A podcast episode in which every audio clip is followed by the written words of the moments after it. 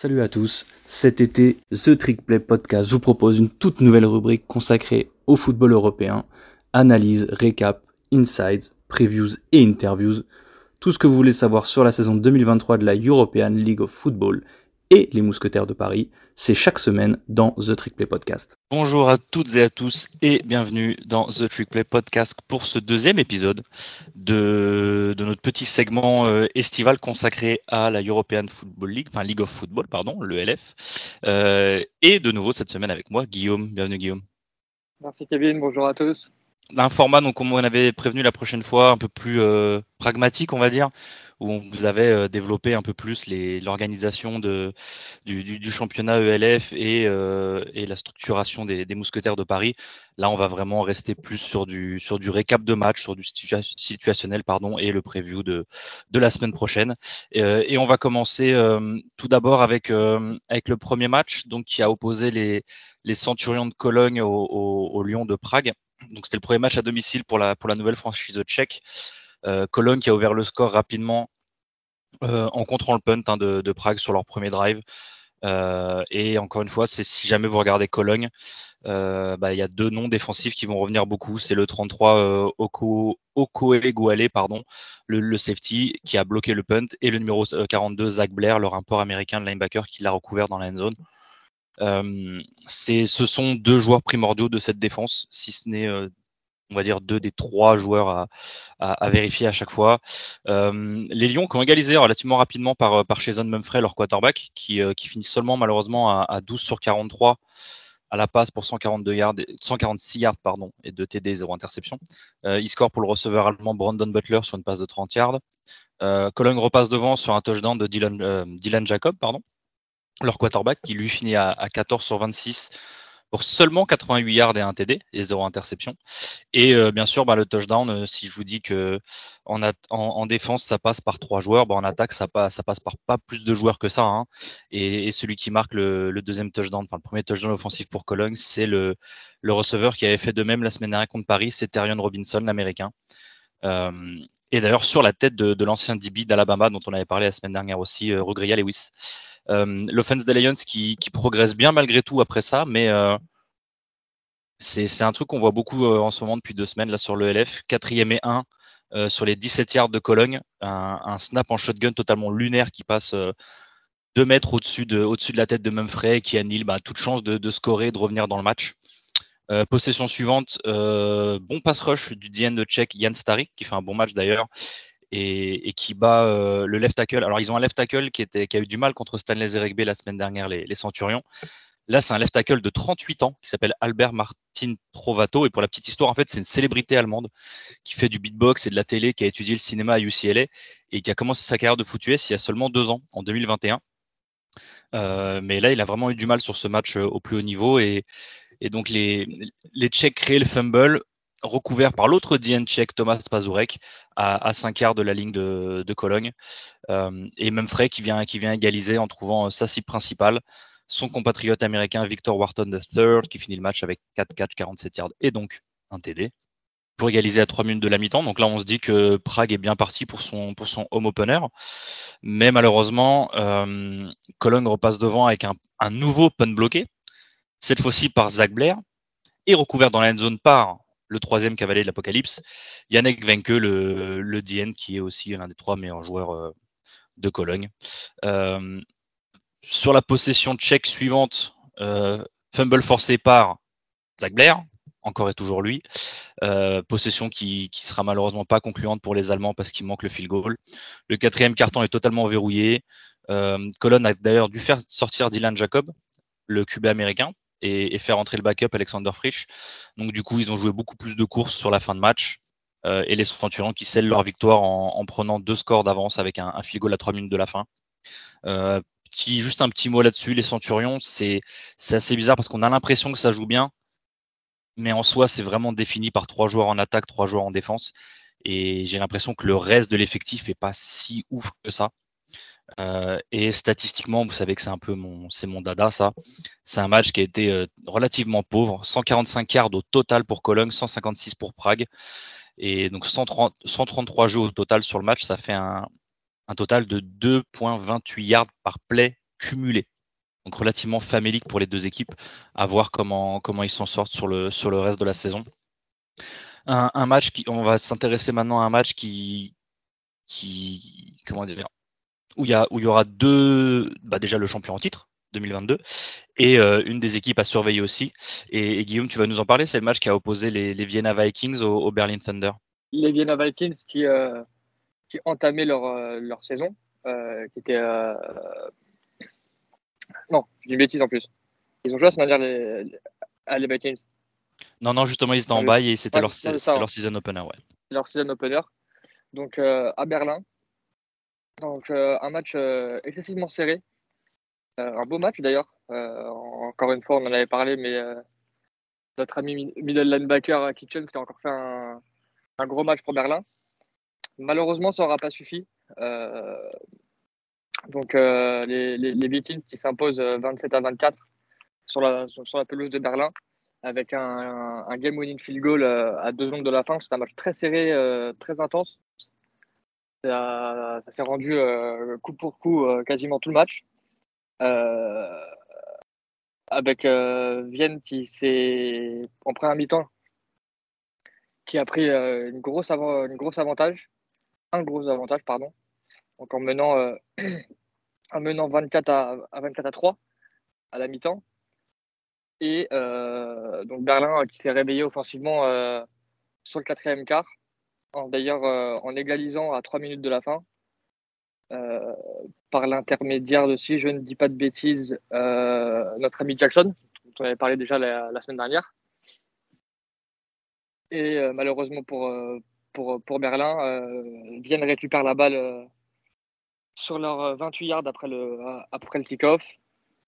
Très joli drive de 62 yards, conclu par un field goal à 3, 4 secondes de la fin.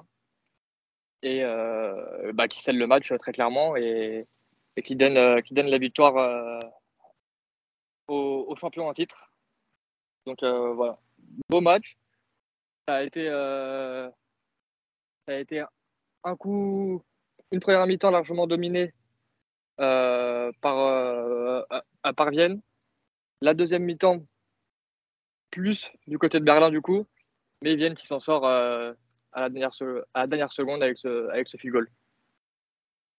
Et, je crois avoir vu que du coup euh, Vienne a un peu ralenti la, progression euh, stratosphérique de Kitchens vers les, records de sacs en ELF parce qu'il a, fait qu'un seul sac sur ce match. Hein. Si je dis pas de bêtises, je vois qu'il est à, à, 5 au total.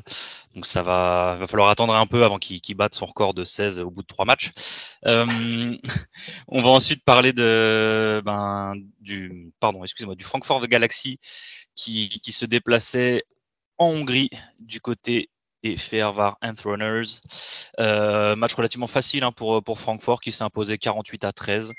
Euh, il y avait une chose à noter, c'est que Jacob Sullivan était absent pour ce match. Il était blessé et, et du coup, ben, les, les, Allemands, ils ont, dû, ils ont dû starter et faire jouer tout le match son, son backup, Lars Heidrich. Pardon. Euh, début de match totalement à l'avantage pour le, pour le Galaxy. Deux TD au sol par, par Thomas Fischbach, 11 et 16 yards. Euh, et il faut savoir que Fishback avait déjà passé la barre des 100 yards au sol au début de deuxième carton, au bout de 20 minutes de jeu. Donc je pense que ça vous donne un peu le, une image du match.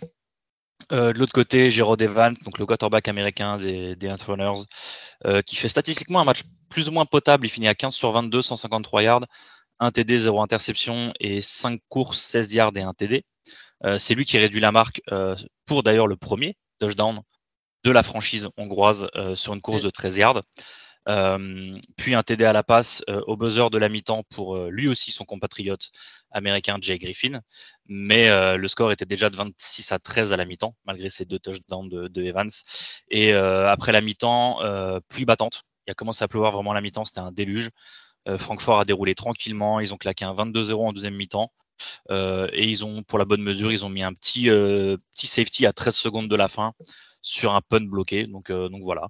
Fishback, il fait un, c'est le running, il fait un bon match, 22 courses, 147 yards, 3 TD. Donc au sol, une moyenne de 6,7 yards, ce qui est pas dégueulasse. Lars Heidrich, le quarterback allemand, du coup, qui a remplacé euh, Sullivan, qui finit à 14 sur 24, 215 yards, 3 TD, 0 interception. Donc c'est vraiment pas mal. Et euh, Rhys Horn, donc du coup, qui est le receveur américain aussi, qui a enfin marqué son premier touchdown et qui finit à, 3 catch, 54 yards et 2 touchdowns. Euh, petit point à noter, le leading receiver côté Francfort a été Kevin Mwamba, le, le tight français. il, a, il a enfin rentré euh, vraiment dans sa saison, Kevin, avec un premier match statistiquement parlant un peu, un peu léger. Là, ça y est, il est bien rentré dans sa, dans sa saison et, c'est parti pour lui. Hein. Ouais, il finit avec 3 4 65 yards et on attend encore son TD, mais il fait, il fait tout le travail en première mi-temps et pareil, toujours aussi précieux sur les blocs. Euh, de l'autre côté, il y a Benjamin Plu, qu'on a pu voir, le receveur euh, français. Euh, il fait lui aussi un, petit, un match un peu plus discret, un peu comme Kevin la semaine dernière, seulement deux catchs pour 9 et 3 yards, en sachant que le deuxième, c'est un pick play en goal line. Et si le, si le DB américain Jamal Liggins, s'il fait pas une grosse lecture et un gros plaquage, c'est touchdown easy pour Plu, donc c'est dommage pour lui. Euh, en défense, Wael Nasri, dont on vous parle beaucoup parce que c'est l'un des meilleurs backers de l'ELF, a été légèrement en dessous de ses standards. Il fait 7 plaquages, donc 4 solos. Euh, tandis que de l'autre côté, ben, le linebacker qui était à linebacker français pardon, qui était à Barcelone l'année dernière, Anthony Rodriguez, finit à 7 plaquages, dont 5 solos, mais en seulement un carton et demi de jeu, parce qu'en fait, il se fait blesser par son par son propre DB, qui en voulant plaquer lui tombe sur le côté du genou. Et en fait, bah, il l'a fait sortir pour le reste du match. Donc j'espère qu'Anthony Rodriguez va bien. On va essayer de voir si on peut trouver des, infos sur lui, parce que c'est dommage, parce qu'il fait un bon début de match contre les Allemands. Donc score final, euh, score final pour le Galaxy, tranquillement, 48 à 13, sans, sans appel, face à une équipe, on a dit, des Runners qui risque d'avoir une saison relativement longue. Euh, et on va ensuite passer, euh, bah, on, va, on va rester sur cette conférence Ouest, parce qu'il y avait un match-up 100% conférence Ouest. C'était le Rheinfire, le prochain adversaire des Paris Musketeers, qui se déplaçait sous une, foule record à Hambourg pour affronter les Sea Devils, Guillaume. Ouais, sous, euh, les yeux de, de 32 000 personnes. Euh, le Rheinfire, euh, entre autres d'Anthony Mandou, qui se déplaçait à Hambourg, avec une victoire, une victoire du, ah, du Rheinfire, qui s'est fait, fait un peu peur en fin de match, en prenant notamment un 13-0 dans le quatrième quart pour une, euh, pour une victoire 27 à 22 euh, du Fire. C'était un match euh, assez sympa, sympa à voir. Ça, des, deux, des deux côtés, ça joue vraiment bien. C'est, pour moi, c'est font partie de, des, équipes favorites au, minimum au playoff. Même si Hambourg commence mal sa saison avec, avec deux défaites. Donc, le premier touchdown du match euh, est inscrit par le Renfire sur une passe de, de Clark pour, euh, pour Poch, euh, suivi d'un field goal sur, le, sur, leur, sur leur drive suivant. Hambourg inscrit, le, inscrit aussi un field goal en, début de, début de deuxième carton, suivi par un deuxième TD de Clark à la passe pour Aitchorn. Si je, je, à mon avis, je massacre son nom. Excusez-moi. Derrière, premier touchdown du match pour Hambourg euh, euh, sur un catch assez acrobatique de, euh, de, Madine Cerezo. Donc pour, un score de 14 à 9 à la mi-temps pour le Renfire. Le troisième carton est lui vraiment dominé par, par le Renfire qui marque notamment un TD de la part de, de, Nathaniel Robitaille de 49 yards. Une vraie, vraie belle passe de Clark là-dessus.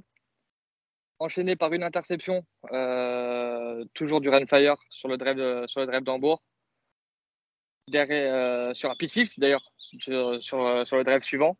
Et d'ailleurs, encore au Marie Williams. c'est ça, le donc, euh, deuxième pick six sur deux matchs.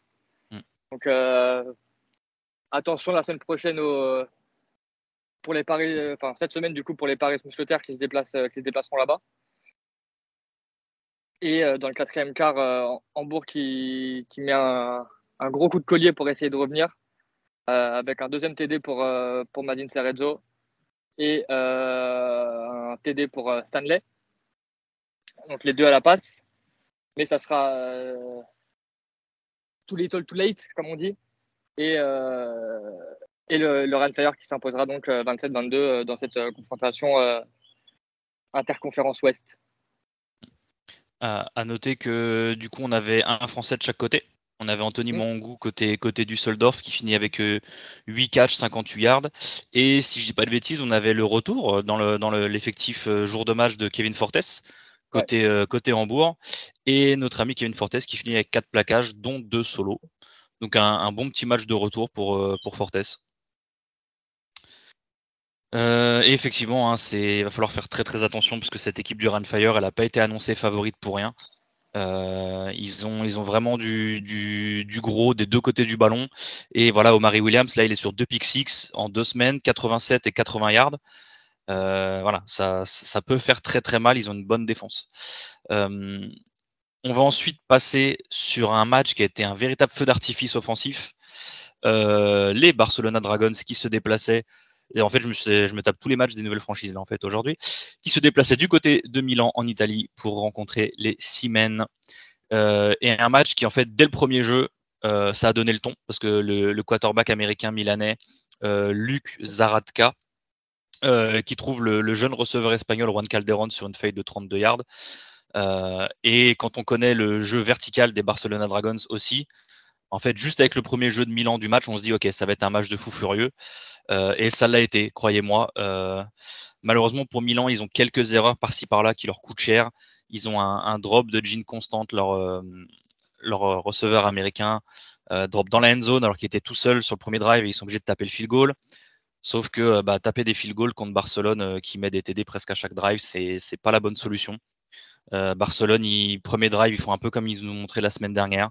C'est fade pour Joshua Johnston d'un côté pour gagner du terrain et goal line fade pour euh, celui qui est parti pour être, euh, si ce n'est MVP, au moins Offensive Player of the Year, Theodore Landstrom, le receveur, euh, le receveur suédois de, Barcelone, qui, marque, que, que je dise pas de bêtises, je crois qu'il est à deux touchdowns ce week-end. donc il est à 5 déjà en deux matchs. premier jeu pour Milan, pareil, bis repetita, grosse fade pour Juan Calderon, mais cette fois-ci, c'est to the house. 65 euh, yards TD, donc un match absolument phénoménal dès le début. Et c'était, là aussi, il faut le préciser, le premier touchdown de l'histoire de la franchise italienne en ELF, parce qu'ils étaient en première division italienne avant. Euh, Barcelone répond, euh, Milan se dit jamais 203, troisième drive fade, mais ce coup-ci le safety Lautaro Freccia qui, a bien lu et qui intercepte la balle, c'est pour moi le tournant du match, parce qu'après les attaques continuent de se répondre, et au final, Milan ils ont ce, ce décalage où bah, ils ont perdu une possession, et ils n'arrivent pas vraiment à, refaire ce retard. À noter que le premier TD de la deuxième mi-temps pour Barcelone est scoré sur une passe de 14 yards de Connor Miller pour le receveur français, Melvin Palin. Donc bon, bon, encore une fois, bonne performance d'un joueur français. Palin qui finit à 3 4 51 yards et donc un TD. Euh, je l'ai dit tout à l'heure, euh, Barcelone qui était à plus 14 et, Milan était en quatrième égaux à un yard et en fait Zaradka se fait intercepter euh, à 10 minutes de la fin du match. Là aussi, c'est un turnover et une non concrétisation d'une bonne possession qui fait mal aux Milanais. Drive suivant, Zaradka qui réussit à marquer avec une, je pense, qui est pour l'instant la plus belle passe de ce championnat. En, se déplaçant vers la gauche, une, passe qui fait techniquement 60 yards, mais dans les airs, on est plus proche des 70. Euh, pour Tamzir Sek, un, touchdown fabuleux. Il a faut savoir que Zaradka, il a un bras. Il y a des fois, j'ai dû regarder le replay parce que je pensais que ça ressemble à des glitch Madden des fois quand il lance. C'est, assez phénoménal. Euh, c'est vraiment à suivre parce que Milan, ils ont une attaque qui est, vraiment probante et, et, Zaradka à la baguette, même s'il y a des choix qui sont un peu douteux, il a un bras qui peut découper des défenses. Euh, donc score final 41-33 pour les Dragons de Barcelone, qui pour moi, certes, ils ont montré des belles choses euh, sur leurs deux premiers matchs. Euh, mais il faut se dire que c'était face aux deux nouvelles franchises qu'ils ont dans leur pool. Donc les Helvetic Wars la semaine dernière et les Milan Siemens cette semaine. Et il faudra voir un peu plus, je pense, à partir de ce week-end, parce qu'ils ont leur premier vrai test qui arrive, avec un déplacement chez les Tyrol Riders. Ce qui, ce qui sera pas du tout la même, euh, ça va pas être la même tambouille comme on dit. Euh, et ben tiens d'ailleurs en parlant des Tyrol Raiders, on va, on va passer chez eux sur le match. On va passer rapidement parce qu'ils ont joué les Helvetic Guards. Soyons honnêtes, il n'y a pas grand chose à dire sur le match. D'accord, si ce n'est que le Tyrol. Ouais. ouais juste euh, à préciser que, que notre ami Connor Miller, qu'on connaît bien en France, oui. Euh, a fini MVP euh, de la journée en, en ELF avec ses 4 TD à la passe. C'est ça. Il est à... et tu parlais du coup de, de, de match de festival offensif. Euh, l'équipe du Tyrol, grosse offense, mais quand même encore des, questions pour moi au niveau de la défense. Donc, le Tyrol-Barcelona de la semaine prochaine peut lui aussi se, se transformer en, en gros, gros festival offensif. Ouais, je pense que ça va être. Euh, il risque d'y avoir. Parce que la défense de Barcelone aussi, elle est un peu. Euh, ouais. J'ai trouvé. Et même contre les Helvétiques la semaine dernière, je les avais pas trouvé. J'avais trouvé pas mal de, de, déficiences. Ils, savent, ils savent faire les plays quand il faut, mais il y a de la place. Et je pense que ouais, ça peut potentiellement être un match qui se finit avec les deux équipes à plus de 40 points, voire 50. Hein. Parce que ça va, ça va très très vite des deux côtés. Euh, et d'ailleurs, juste pour la petite histoire, hein, donc Connor, qui, Connor Miller pardon, qui finit à 29 sur 42, 394 yards, 4 TD et 0 interception pour le match. Il faut savoir qu'il est passing leader après deux matchs avec 755 yards, 8 TD, mais surtout toujours aucune interception et surtout toujours aucun sac. Quand on connaît le turnover qu'il a eu sur sa line, c'est assez impressionnant. Euh, donc du coup, on en parlait, le Tyrol, qui, euh, alors je ne sais pas s'ils ont vraiment appuyé sur la pédale ou quoi, mais c'est un match où il n'y avait vraiment pas grand-chose à voir, si ce n'est euh, bah, un nouveau TD à la passe de Christian Strong pour, pour Jarvis McLam. Euh, qui, qui met un TD où il joue deux défenseurs sur place avant de marquer. Euh, il a encore passé les 100 yards, il finit à 10 catches, 110 yards et un TD. Euh, un TD au sol pour Tobias Bonatti, parce que oui, il n'y avait toujours pas de Sandro Platzgummer pour les, pour les Riders, qui n'est pas encore revenu. Et le reste du score, c'est trois field goals de, de Niklas Sanin. Donc, juste petite chose à noter, c'est que Christian Strong se fait intercepter dans la end zone par le français Massé Aubert. Donc encore une fois, très bonne semaine de la part de, nos Français euh, à travers le LF. Euh, et il finit son match avec deux plaquages, dont un solo. Euh, côté helvétique, vous vous en doutez, le seul TD a été marqué par Silas Nasita, le, receveur américain dont on vous a parlé la semaine dernière, qui était à Baylor. Sur une bonne réception de, de, 19 yards où il résiste bien et il se, jette pour marquer. ça a été un match relativement déséquilibré statistiquement, hein, le, le Tyrol, mais 402 yards au total alors que le, le, helvétique reste, bloqué à 149. Donc ça annonce encore une, encore une fois une saison relativement compliquée pour eux, qui sont déjà à 0-2 et euh, qui en plus le seul adversaire hors conf et qui y croise, c'est le Rheinfire. Donc c'est pas forcément le, le, plus gros cadeau qu'ait pu leur faire euh, l'organisation de l'ELF. Ah ouais, force. Euh, ouais. Et, et en parlant de, encore une fois, de, de, de grosses offenses et d'équipes qui risquent d'avoir un peu de mal, euh, Guillaume, tu vas nous parler du match entre, entre les Wroclaw Panthers. Et je tiens à préciser d'ailleurs, correction de la semaine dernière, Wroclaw, ce n'est pas Varsovie. Je, je m'excuse auprès de nos amis polonais, c'est la ville de Bratislava et non pas Varsovie du coup. Donc le match qui opposait euh, les Wroclaw Panthers aux Leipzig Kings, Guillaume. Ouais, donc euh, réception euh, des, euh, des Panthers par les Kings. Euh, j'ai cru qu'on allait avoir un match, étonnamment. Euh, sur le premier carton, c'était assez serré.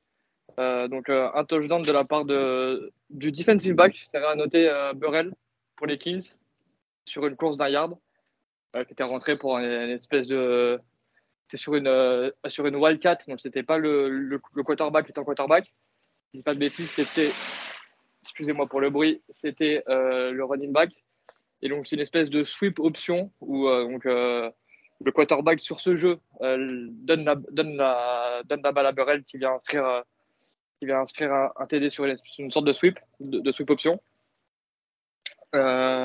derrière les Panthers qui punt, les Vikings, les, Vikings les, les récupèrent la balle mais fumble et directement les Panthers qui, qui capitalisent par l'intermédiaire de Tony Tate, si pas de bêtises, c'est Tony C'est ça, c'est Tony Tate, ouais.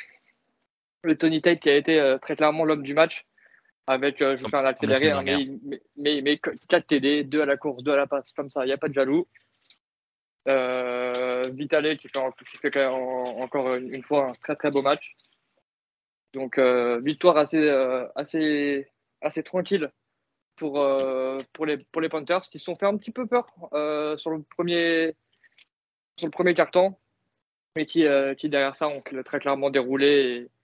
Et, quand la machine se met en route, euh, c'est compliqué pour les Kings. Et, du coup, énorme début de saison hein, des, des, Panthers de Wroclaw qui sont à, qui sont à 2-0 et qui, qui, sont bien partis et qui, qui, ont une offense qui est vraiment aussi qui est vraiment potable et qui, qui peut faire du dégât contre, je pense, plus ou moins n'importe qui avec, euh, avec le duo Vital et Tate. Euh, et avant, de, avant que tu nous quittes, Guillaume, tu peux le dernier match de la, hum, le dernier match de, du week-end, c'était euh, c'était forcément le, le, Stuttgart Surge qui se déplaçait à, à Paris, à Jean-Bouin, devant 4200 personnes en folie pour le premier match de Paris à domicile. Ton, petit ressenti sur le match? Alors, mon petit ressenti, c'était assez marrant parce que pour ceux qui suivent le championnat de France, ce match, il avait un sacré goût d'une rencontre qu'on a, qu'on a pu vivre l'année dernière, qui était le, flash de la Courneuve euh, Schwabishol Unicorn en Coupe d'Europe. Parce que, euh, on, a, déjà parlé, mais l'équipe euh, des Mousquetaires est euh, composée à majorité, on va dire, d'anciens joueurs du flash. Mais du coup, si j'ai bien compris, le Surge est composé à majorité de joueurs du, du Unicorn. Les Unicorns qui ont perdu, je crois, 25 joueurs et leur coaching staff. Et la grande majorité de ces joueurs est partie pour le Surge. Donc il y a deux, trois match-up euh, connus, on va dire, euh, par rapport à l'année dernière. Malheureusement, ça va pas tourner en faveur euh, du Flash. En, la faveur des mousquetaires, donc avec cette défaite 29 à 20. Toi, Kevin, tu étais au match, tu pourras, tu pourras mieux en parler. Moi, j'ai des, des, maillots Mbappé à floquer. Mais sur ce que j'ai pu, pu, voir sur les résumés, parce que moi, je n'ai pas pu voir le match, très beau TD de, de Rémi Berthelin.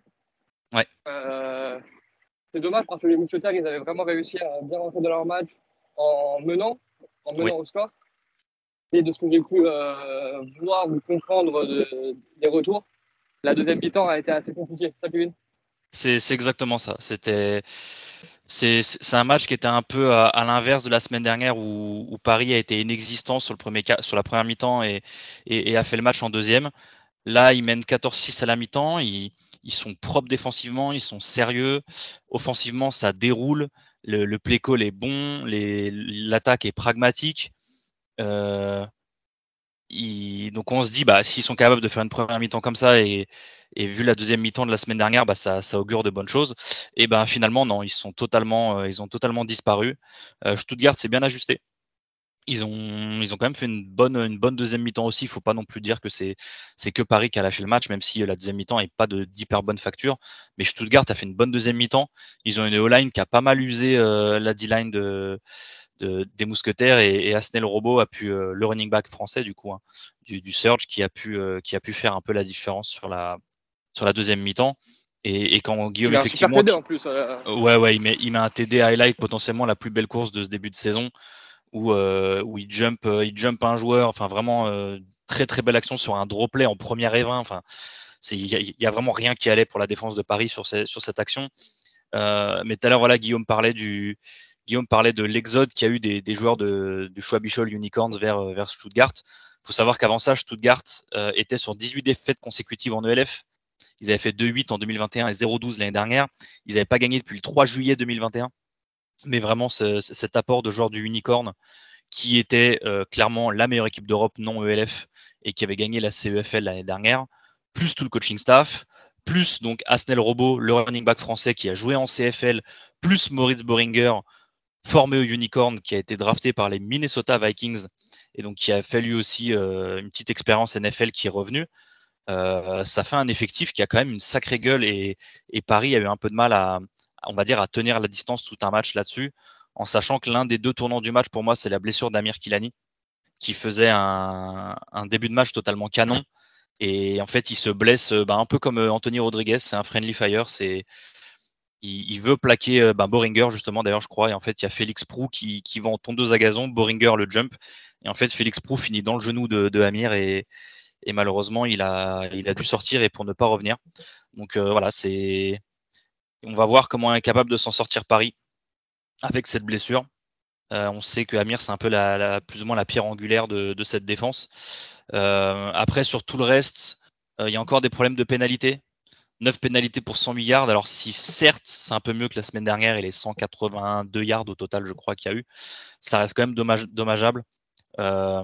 après, vous me connaissez, il n'y aurait pas un épisode de The Trick Play où je suis dedans sans que je me plaigne de l'arbitrage qui est pour moi encore un peu bizarre sur certaines phases. Je pense qu'il n'y a pas que les supporters, il y a aussi les arbitres qui ont du mal à se, à se différencier les règles NCA et les règles NFL, parce qu'il faut savoir qu'il y a beaucoup de règles NFL dans, la, dans le LF. Mais voilà, il y, a des, y a des choses qui sont un peu bizarres, des, des, qui sont laissés d'un côté, pas de l'autre, des, des QB qui se font taper sur des slides qui sont flagués d'un côté et pas de l'autre. Euh, voilà, c'est encore un peu bizarre à ce niveau-là. un peu comme je disais la semaine dernière aussi, j'ai pas trop aimé la mentalité des joueurs de, de Stuttgart. J'ai trouvé que c'était une mentalité aussi un peu bizarre. Euh, il y, a des, y a des chasses aux touristes à, à 30 mètres du ballon, enfin, je veux dire, des, des, des coups d'épaule entre les omoplates en pleine course, enfin, des trucs totalement débiles c'est pas ouf. Il y a eu un taunting de, fou furieux sur Zach Edwards à la fin. Pareil, il y a pas le moindre flag qui vole alors que bon bref. Euh, donc voilà, c'est une deuxième mi-temps où Paris a totalement lâché alors qu'il, pour moi, il dominait la, première mi-temps. Et, je vous ai parlé des tournants du match. Pour moi, le deuxième, ça a été le, le punt bloqué de Rémi Berthelin sur le sur le premier drive euh, avorté du coup de, de, Paris qui est obligé de punter. Et en fait c'est contré la balle est récupérée dans les 15 yards par Stuttgart. Et à partir de là ça ça a été un peu une descente aux enfers pour Paris. Euh, autre point noir la O-line qui, qui a toujours autant de mal à, à identifier et bloquer le blitz, le blitz adverse pardon. Surtout face à des équipes comme Stuttgart ou même Cologne la semaine dernière qui avaient un peu la même chose c'est ils ont un front 3 et ils amènent du blitz un peu de partout entre leur linebacker et leur safety et, et c'est un peu difficile à, savoir d'où ça vient. Et, et la O-line, ils ont vraiment du mal à s'ajuster. Donc, euh, donc voilà, ça fait 1-1 pour Paris. Ils vont avoir deux matchs à l'extérieur euh, où, comme on l'a dit, ils se déplacent au, au Rheinfire, euh, donc à Düsseldorf, dès ce week-end avant d'aller euh, à Francfort pour affronter le Galaxy la semaine prochaine. Euh, il va falloir gagner au moins un de ces deux matchs, mais surtout, je pense, construire une identité. Pour avoir parlé avec, quelques gars dans les tribunes, c'est un peu ce, c'est un peu ça qu'on ressent sur l'équipe, c'est que c'est euh, une putain de d'équipe avec des joueurs. Ils ont un sacré roster avec des très bons joueurs, mais contrairement à d'autres équipes qui ben, sont là depuis deux ans et se connaissent un peu, il n'y a pas vraiment d'identité d'équipe. Et je pense que c'est ça qui manque un peu. Et, et, aussi à régler ce problème de special team parce qu'ils ont encore dû prendre un temps mort parce qu'ils étaient 10 dessus sur des, sur des punts, pardon. Euh, ils en ont un autre où ils sont 12, ils sont obligés de sortir, ils peuvent pas rusher le, le punter alors que le snap est fait depuis la, la ligne des 2 milliards, depuis, ah, donc à 1 milliard de la propre en but de, de Stuttgart. Donc ça, c'est un vrai, vrai, vrai problème à régler. Et malheureusement, encore une fois, ils n'ont pas forcément le luxe d'avoir du temps pour le faire. Euh, donc voilà, on, on reviendra peut-être un peu plus en, en, en profondeur euh, après, euh, après les trois premiers matchs, donc euh, la semaine prochaine après, après ce test face au Rheinfire à Düsseldorf. Euh, et on va juste vous faire un, petit preview de la semaine prochaine. Pour cette troisième semaine du championnat ELF 2022, euh, 8 matchs au programme. La seule équipe en bail est donc le Galaxy de Francfort.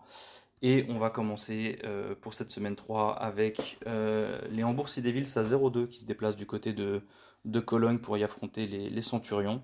Ensuite, le, duel, le seul duel entre équipes invaincues à 2-0 donc les, Dragons de Barcelone qui se déplacent du côté euh, de l'Autriche pour affronter les Tyrol Riders. Un match vraiment assu ce week-end si jamais vous ne devez en choisir qu'un. Euh, ensuite, l'équipe hongroise des Ferencváros Runners à 0-2 qui se déplace à Leipzig pour y affronter les Kings à 1-1. Les, les, Lions de Prague qui se déplacent chez le champion en titre, les Vienna Vikings.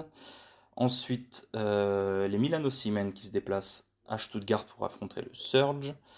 Euh, les Helvetic Guards A02 qui vont affronter euh, leurs adversaires de conférence, euh, donc duel entre deux nouvelles franchises, puisque ce sera les Helvetic Guards contre les Munich Ravens. Ensuite, les Wroclaw Panthers, encore une équipe à, à 2-0, l'une des, rares équipes à 2-0 qui va se déplacer du côté du, Berlin Thunder. Et enfin, là aussi on vous l'a dit, un match qui risque de tenir toutes ses promesses entre les Paris Musketeers et le Rheinfire à Düsseldorf. Donc une, grosse troisième semaine qui, devrait encore une fois avoir de très bons matchs, de très belles performances, individuelles et collectives à suivre. Euh, je vous l'ai dit, il y a deux gros matchs. Il y a, Barcelone qui se déplace euh, au Tyrol et, euh, et, Paris qui se déplace à Düsseldorf pour, y affronter le Rheinfire. Donc, donc voilà sur quoi jeter un œil ce week-end. Merci de nous avoir suivis, merci d'être avec nous, merci de, continuer à nous écouter, merci de suivre la saison ELF. Euh, merci à ceux qui étaient du côté de Jambouin samedi pour, euh, pour, supporter, euh, pour supporter les mousquetaires et, surtout dépasser encore une fois toutes les attentes au niveau affluence. Et, parce que 4200 personnes, c'est bien au-dessus de, de, de, ce qu'on pensait, de, de, ce qu'on pensait être au stade pour samedi. Donc c'est vraiment cool. Et donc du coup, on va se retrouver en début de semaine prochaine pour, pour le, débrief de cette troisième semaine de, de LF. Merci à tous, merci à toutes et à la semaine prochaine.